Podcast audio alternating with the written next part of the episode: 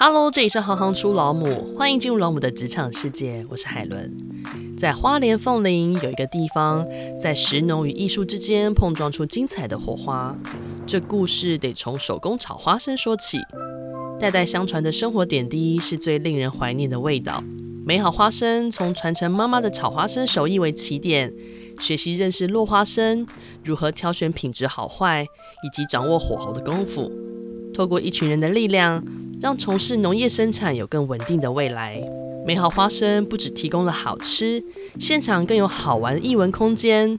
透过生活工艺、饮食文化，甚至是文学、音乐、戏剧与任何形态等艺术连接主题，期待农业与艺术两者都能轻松与自然地在日常的生活中被感受与感知。今天我们就要来访问美好花生老母梁玉伦。艺术硕士返乡从农，是所有人对梁郁伦的最初连结。东吴经济系毕业，毕业后依循主修相关，当了一年会计。这一年让他认清自己志不在此，于是彻底放弃。二零零三年，英国伦敦格林威治大学艺术管理硕士毕业，返台后搭上台湾文创的起飞时刻，进入富邦艺术基金会担任展览组组长，开始策划各种重量级的展览。二零零七年与摄影师先生结婚，二零零九年从台北落脚花莲凤林，创立美好花生，开始了天天农忙的生活。目前有两个可爱的孩子。欢迎我们的玉伦。嗨，海伦你好。你自己之前呢是经济系毕业的，那你为什么最后选择了艺术管理作为你的硕士的研读？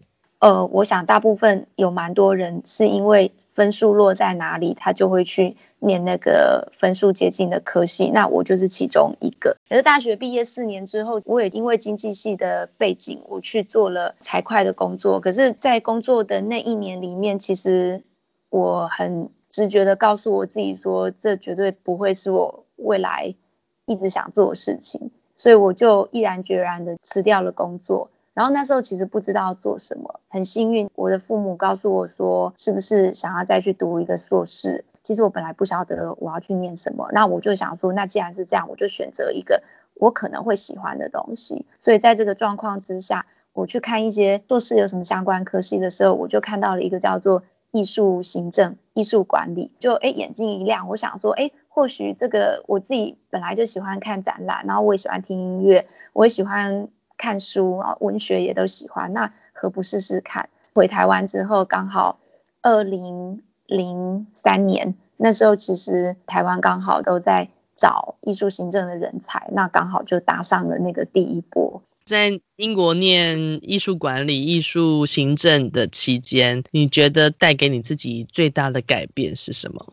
更放松，去享受看展览、听音乐、看表演的一些乐趣。前在台湾，我觉得在大学的时候，其实也都会去美术馆看展览。可是我觉得很多部分它并不是这么的在我生活周遭，其实都是很刻意的。可是我觉得去到了伦敦那个大都会里面，我觉得他们的艺术是跟生活是紧紧扣在一起的。它不见得你一定要去。哪个美术馆的殿堂，或是哪个展览馆，其实他们很多，比方说音乐性质或是表演性质的场域，其实都是在生活的广场里面发生。你那时候进入了哪些领域？嗯、分别？华山，现在叫做华山文化创意园区，在二零零三年，它的围墙是还没有被打开的。它里面其实也是有很多的展览馆，然后就是开放给人家申请。可是其实那时候它并不是这么的亲切，很多人只是觉得那是一些呃不良少年会去涂鸦的地方。那时候去里面工作，我也是在做一些呃，他那时候我们是叫创意市集，就是也想把国外的市集的那个概念引进来。第一次参加的市集是孤岭街市集，对，书香市集。因为孤岭街市集几乎是在呃华山我们办的那个市集之后出现的，因为我们那时候哦是之后啊，对，是之后，因为那时候我、嗯、我们的那个里监事是黄海明老师他带头的，那黄海明老师他同时他其实也有主持那个孤岭街市集的一些相关活动，呃，成品那时候也开始办，就越来越多的地方在办市集，带一些小群众进去，然后再慢慢发酵。那时候我们在华山围墙都还没有被拆开，所以常常我们那时候办活动就是呃市集在开办的前一天早上，我们还要去租发财车。然后用广播的方式去那邻近的大街小巷，说今天有一个创意市集，有艺术市集，然后等一下会有一些街头艺人的表演，然后我们市集会有怎么样的摊位，然后都用那个发财车做这样的 的一些介绍。然后那时候也是希望先从社区民众，就是会不会对这个有兴趣，然后走进华山来看一看。好难想象发财车，对呀、啊，然后扩音器吗？对对，真的就是发财车上面有个大喇叭。像我现在住在凤林镇上的活动，就是用发财车上面有大声公这样子在介绍的，而且声音又大哈、哦。广播的那个主持人，他其实本身就个人特质很强，因为讲话的方式其实就真的就是一个主持人，然后又自己会配乐。我们凤林就只有一台发财车，所有的活动都找他。主持人的名字他有一个中华的华，然后我们就会叫他说我们要去找马路华发财车，因为他那个马路华就是压马路的马路嘛，就在马路上。讲到办活动，大家都说一定要去跟那个请马路华来宣传一下，这样子。他知道自己的封号吗？知道，他知道这个是他自己取的，因为他的发财车上就是写他的名字，写马路华。你在华山之后，你还去了哪里呢？呃，那时候我有参与一个专门在做公共艺术工程的公司，这个工作结束之后就去富邦了。在富邦，因为它是一个比较知名的基金会，所以相对的，你承办的活动应该都是比较大型的或是跨国的。你有没有什么一些特殊的工作经验可以跟我们分享？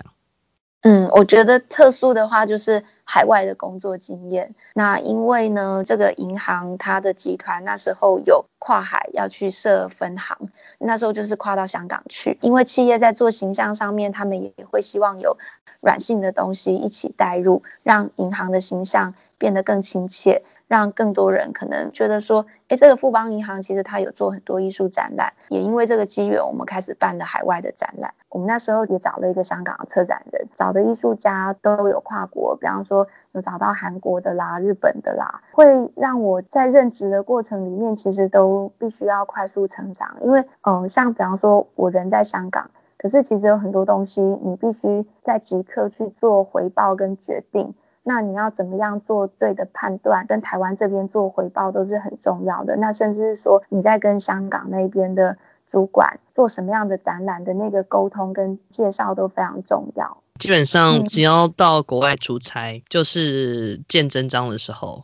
对，然后我们自己又要去掌控那个预算，比方说你要去承担的一些风险评估的决策都非常的重要。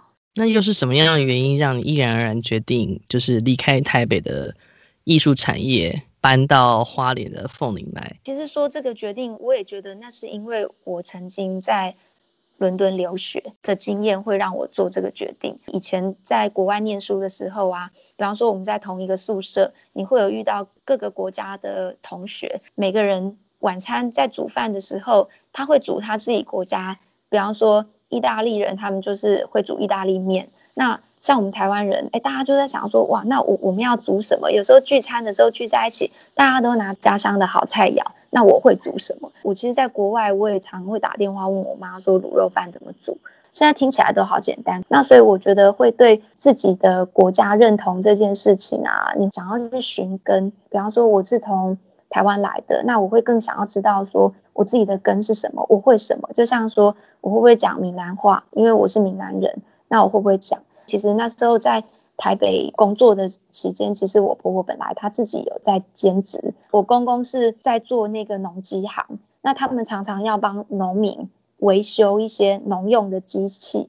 那我婆公公婆婆因为这样，就是认识了很多农民。我婆婆那时候他们其实刚好就是台湾加入 WTO，那很多。本土的花生价格比较高，那加入 WTO 之后呢，国外进口的花生价格很低，所以那个时候本土的花生就没有人要买，那农民就会大家就会抱怨啊，就说啊，那花生都卖不出去怎么办？然后我婆婆她其实自己有在参与一些文化工作，因为我婆婆她其实是客家媳妇，我婆婆也跟她的婆婆学了很多炒花生的手艺。那我婆婆既然就想说，其实那种炒花生的手艺，其实是最乡下很简单的一盘小菜，就炒一个花生来配饭。所以那时候我婆婆说啊，那既然农民的花生如果卖不出去，那我就帮买下来。然后我婆婆就号召了更多的婆婆妈妈，大家来炒这个花生。他们觉得炒的香香酥酥的，炒的这么好吃，就应该没有人不会买。那、果然就是炒的非常好吃。然后那时候我婆婆他们就是去文化局参加石雕节的活动，透过那个一乡一特产这样子，哎，很多人就来买。买了之后，就大家就在问说啊，这个炒花生在哪里买的？那我婆婆是因为这样的原因，她卖起了炒花生。可是她只是兼职性。有一天，我婆婆那时候刚满六十岁，那她打了一通电话。跟我们讲说，炒花生炒到手好痛哦，不要再炒了。我都六十岁了，我跟人家创业什么这样。婆婆偶尔也是会，就是说寄一箱宅配，里面有她种的菜，有她的炒花生。那有时候我们在台北，哎，吃到妈妈寄来的菜，晚上就算加班很忙，稍微炒一下菜，煮个白饭，然后配个炒花生，就已经是很享受的美味。所以那时候其实听到我婆婆说她不要做的时候。哎，一开始也觉得，哎，不要做，那是不是以后就吃不到我婆婆的炒花生了？可是其实吃不到，坊间也很多人在卖炒花生，为什么一定要吃我婆婆的炒花生？我觉得就是有一个味道，这个就是家里的味道，是别的地方没有的。那时候就开玩笑说，那婆婆不做了，要不要叫谁回去跟婆婆学炒花生？所以一开始其实也有问过一些亲戚呀，那大家都说炒花生听起来那么累。那为什么要去学炒花生？然后大家还反问说：“你们都觉得炒花生那么好，你们怎么不回去？”诶，然后我跟我先生就说：“诶，对啊，被这样反问一下，为什么好像讲得这么好？那我们两个怎么没有想过要回去？” 我觉得也就是因为有去留学的一些生命经验，我突然很珍惜哦，这个家乡的味道，这个妈妈的味道是这么好。然后看到自己的家里面的宝，然后是一个文化的。传承的一个价值，其实那一年对我跟我先生来讲，刚好其实都是我们工作上开始也一直往上走，其实是很好的时候。可是我觉得我们也突然转了一个念，因为我先生家在凤林，然后我的家乡在埔里，我们都在台北工作，那就协调好说，因为工作也很忙。那一个月回彼此的家乡去看一次彼此的父母，我们一年十二个月，我们只能见彼此的父母六次。然后突然之间觉得，哇，就算再怎么功成名就，如果不能跟最亲爱的家人去分享，那个意义在哪里？因为其实我跟我先生跟自己的父母彼此之间都是有很好的互动。然后想到这里，突然觉得好像有一点不舍，各方面的。原因交错在一起之后，我们就觉得说，其实那时候一听到回去学炒花生，我跟我先生想到的不是炒花生多辛苦，而是我们一讲到炒花生，突然很兴奋，说，哎，这个花生可以怎么炒？它其实就像做艺术展览一样，花生其实有很多的故事，它回到这个农村有这个土地的故事，然后呢，花生也许未来也可以跟文学或者是音乐或者是艺术有各种连结。然后那个花生就从我们的脑袋里面想象出各种可能，这些活蹦乱跳的那种喜悦，驱使我们觉得好像这是个很棒的决定，所以就这样子，我们就决定返乡了。这段故事非常的美，而且其实我们从决定想要回乡，跟我婆婆说我们回去跟你学炒花生，从说的这一刻到真正搬回家，其实中间。是经历了一年才真正走回去，因为这一年的过程里面，我婆婆一开始听到啊，她觉得莫名其妙，然后她觉得说，你们不是都去国外念书，现在工作做好好的，为什么要回来？然后我那时候跟我老板提辞职的时候，我老板也说，你头壳坏了吗？他说哈，你要搬回乡下，而且你要跟你的公公婆婆住，然后我也觉得，哎，我头壳没有坏啊，然后直到。我要离职的前三个月，我跟他说，我已经跟你讲了快一年了，我真的三个月后我一定要离开，因为我已经在准备了。我都记得到我们搬家的前一天，我台北的行李全部都已经装箱了。然后那天晚上，我打电话跟我婆婆说，明天我们的搬家公司一早就会来把所有的东西搬回去，然后我跟我先生就会开车回去。然后我婆婆还说：“你确定吗？从有做这个决定到真正回家这一年里面。”我觉得我们心思是沉淀的，而且我们都一直在想可以怎么做。哎，我们搬回家的那一天是五一劳动节，所以这就是后来为什么我们有这么多劳动。我觉得，哎，我们都自己都觉得莞尔了起来。哎，好像冥冥中有这个注定，也不是就马上学炒花生啊，就是说安住下来之后。然后才慢慢去学习，所以你看，一开始是婆婆的无心插柳，她只不过炒了一个花生，她想说要拿去卖，要用什么装，她其实就不晓得用什么装，因为他们其实婆婆妈妈这样一一样卖东西，她不会像现在的脑袋行销思维，偶然经过早餐店看到人家喝那个国农鲜乳的鲜奶瓶啊。全部都要拿去回收啊！然后我婆婆就突然脑筋一动，她想说：哇，这个鲜奶瓶这么漂亮，都要拿去回收。她就跟早餐店说：啊，你们如果要回收的话，送我好了。然后我婆婆就一罐一罐哦拿回家，一罐一罐清洗，真的是很细心的清洗，拿刷子什么，太阳晒得干干净净。然后她就用回收的罐子开始这样装花生。然后装上了花生之后呢，我婆婆就说：那我要怎么样把它打扮得漂漂亮亮呢？因为我婆婆会去田里面种菜。然后去种菜的富人其实都会包一个斗笠巾，然后那个斗笠巾就是个小花布。他说：“那我把那个斗笠巾的那个花布啊，我把它剪成小小块，我把它套在那个玻璃罐上面，这个就是农家妈妈的样子啊。那个玻璃罐装已经十五年以上了都没有变，唯一变的只是它现在那个罐子不是回收罐。我们现在做生意那个就是新买的罐。我们这个玻璃罐的那个草花生，它有一个昵称叫做小白。”然后黑金刚的花生装在里面就叫小黑，所以我婆婆她卖的时候，她就一直说这个叫小白小黑，那个就是母亲做这个炒花生一开始的心意，它是这么的美好。不管我未来要做多少新产品，可是这个产品的初衷，它的样子，它绝对不会被改变，它就会被这样一直传承下去。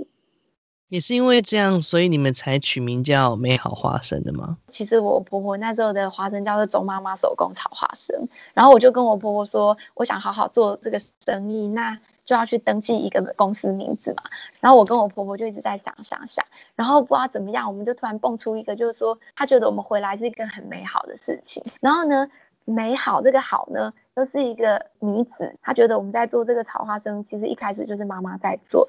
所以一开始其实美好花生是这样子来的，那当然到后面有很多的参与是，比方说我们一开始只是去跟农民收购花生，去做花生，可是到后来发现这边农民人口高龄化，那如果农民年纪越来越大，买不到花生怎么办？我先生才觉得哇，那这个不行，我们必须要自己种花生。所以一开始是女力，后来又有男力加入，他当然一开始的初衷可能就是妈妈从厨房里出来的工作。可是他现在，我觉得他需要更多的力量在这个里面。其实好也是女跟子啊，哎，对啦，也是，对不对？所以就是有男生有女生啊。对对对对，而且我记得啊，我一开始回来时候，我很兴致勃勃跟我婆婆说，我想赶快学怎么炒花生。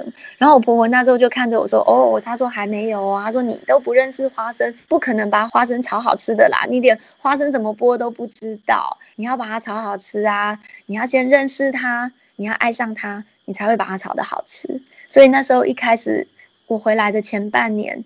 我没有在学炒花生，我每天都在学挑花生。然后我婆婆炒花生的时候，她叫我站在后面看她炒花生。然后那过程里面，我每次看我婆婆炒花生。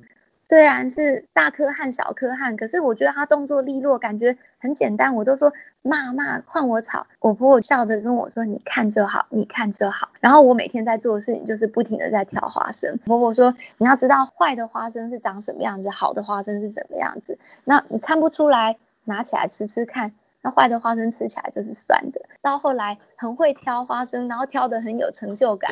有一次，嗯，那时候是冬天，冬天的花生其实。”都是因为潮湿嘛，所以花生比较多发芽跟发霉的。我因为挑花生也挑上手了，我挑出好多坏花生，我非常得意的跟我婆婆说：“妈，我超会挑，就是挑好多坏掉的花生哦。”然后我很高兴的时候，我婆婆在笑，她说：“挑这么多坏掉的花生，就是代表这一期的花生很不好啊。”其实她后来常常会把这个故事笑笑跟朋友讲说：“啊，她说我那个媳妇明白啦，我媳妇以为。”他很会挑出坏掉的花生，他已经很厉害。可是他其实不知道，就跟人家买到的花生都是买到不好的。那我觉得在那个过程里面就是这样慢慢学，然后一直到半年后的某一天，我婆婆就跟我说：“来来来，瓦力得得来唱这样。”哇，我那时候听到超兴奋的，我就想说：“哇，终于换到我了。”然后我坐下来就想说：“我要开始炒。”哇，天哪！那一天第一次炒花生，原来每次看我婆婆炒这么轻松，可是当自己坐在那个板凳练功夫的时候，完全不是这样。我第一次坐下来，拿着铲子在大锅面前开大火这样炒，我盐巴都还没有炒热，我手已经超酸了。然后那时候我想说，手超酸的，我很想跟我婆婆说，哎，我我可不可以等一下？然后我婆婆就马上说，盐都热了，来，我要下花生了。哇，我我就吓了一大跳。然后我婆婆把花生倒下来的时候，我觉得我。其实那时候右手我已经抬不起来了，然后我婆婆说，你赶快用 左手炒，然后我第一次炒的花生其实差点被我炒坏掉，然后我就觉得哦，原来是看人家台上一分钟，呃，真的是台下十年功，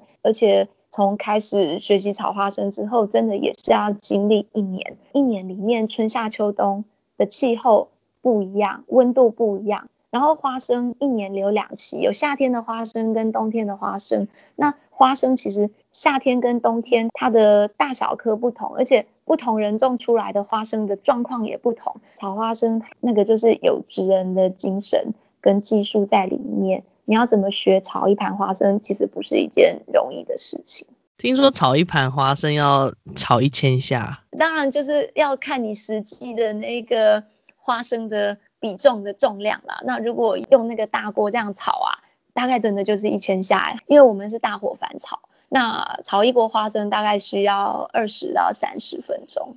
哇，你是多久你才有办法在二十到三十分钟之内去掌握那一千下？一年才能够很有把握的呃做得到，因为每一次要炒的花生，有时候不同人种的那个状况，其实它又不是大小颗都一样，准确度都一样，而且你要去了解，哎，比方说夏天夏天炒花生，因为本来温度就高，所以时间会缩短。那冬天很冷，你炒那那么冷的天气，你炒花生本来时间也会拉长。那这种东西真的就是你要有那个经验去判断花生什么时候熟了。所以你们是后来才自己种花生的吗？还是在此之前一刚开始就是自己种？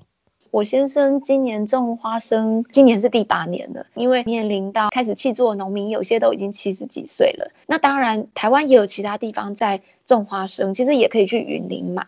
可是其实像花莲的地域性，就是因为为什么人家都讲后山后山，它很多交通不便，你去到哪里都是遥远。如果你要在别的地方买花生，你如果没有在在地从种下去到采收，然后到进仓之前的干燥的状况，其实都非常的重要。你看人家有没有晒得够干，那个品管好不好，你没有办法得知。然后花生就这么远的被运过来，你就必须照单全收，这是风险很高的事情。因为我们曾经也买过品质不好的花生。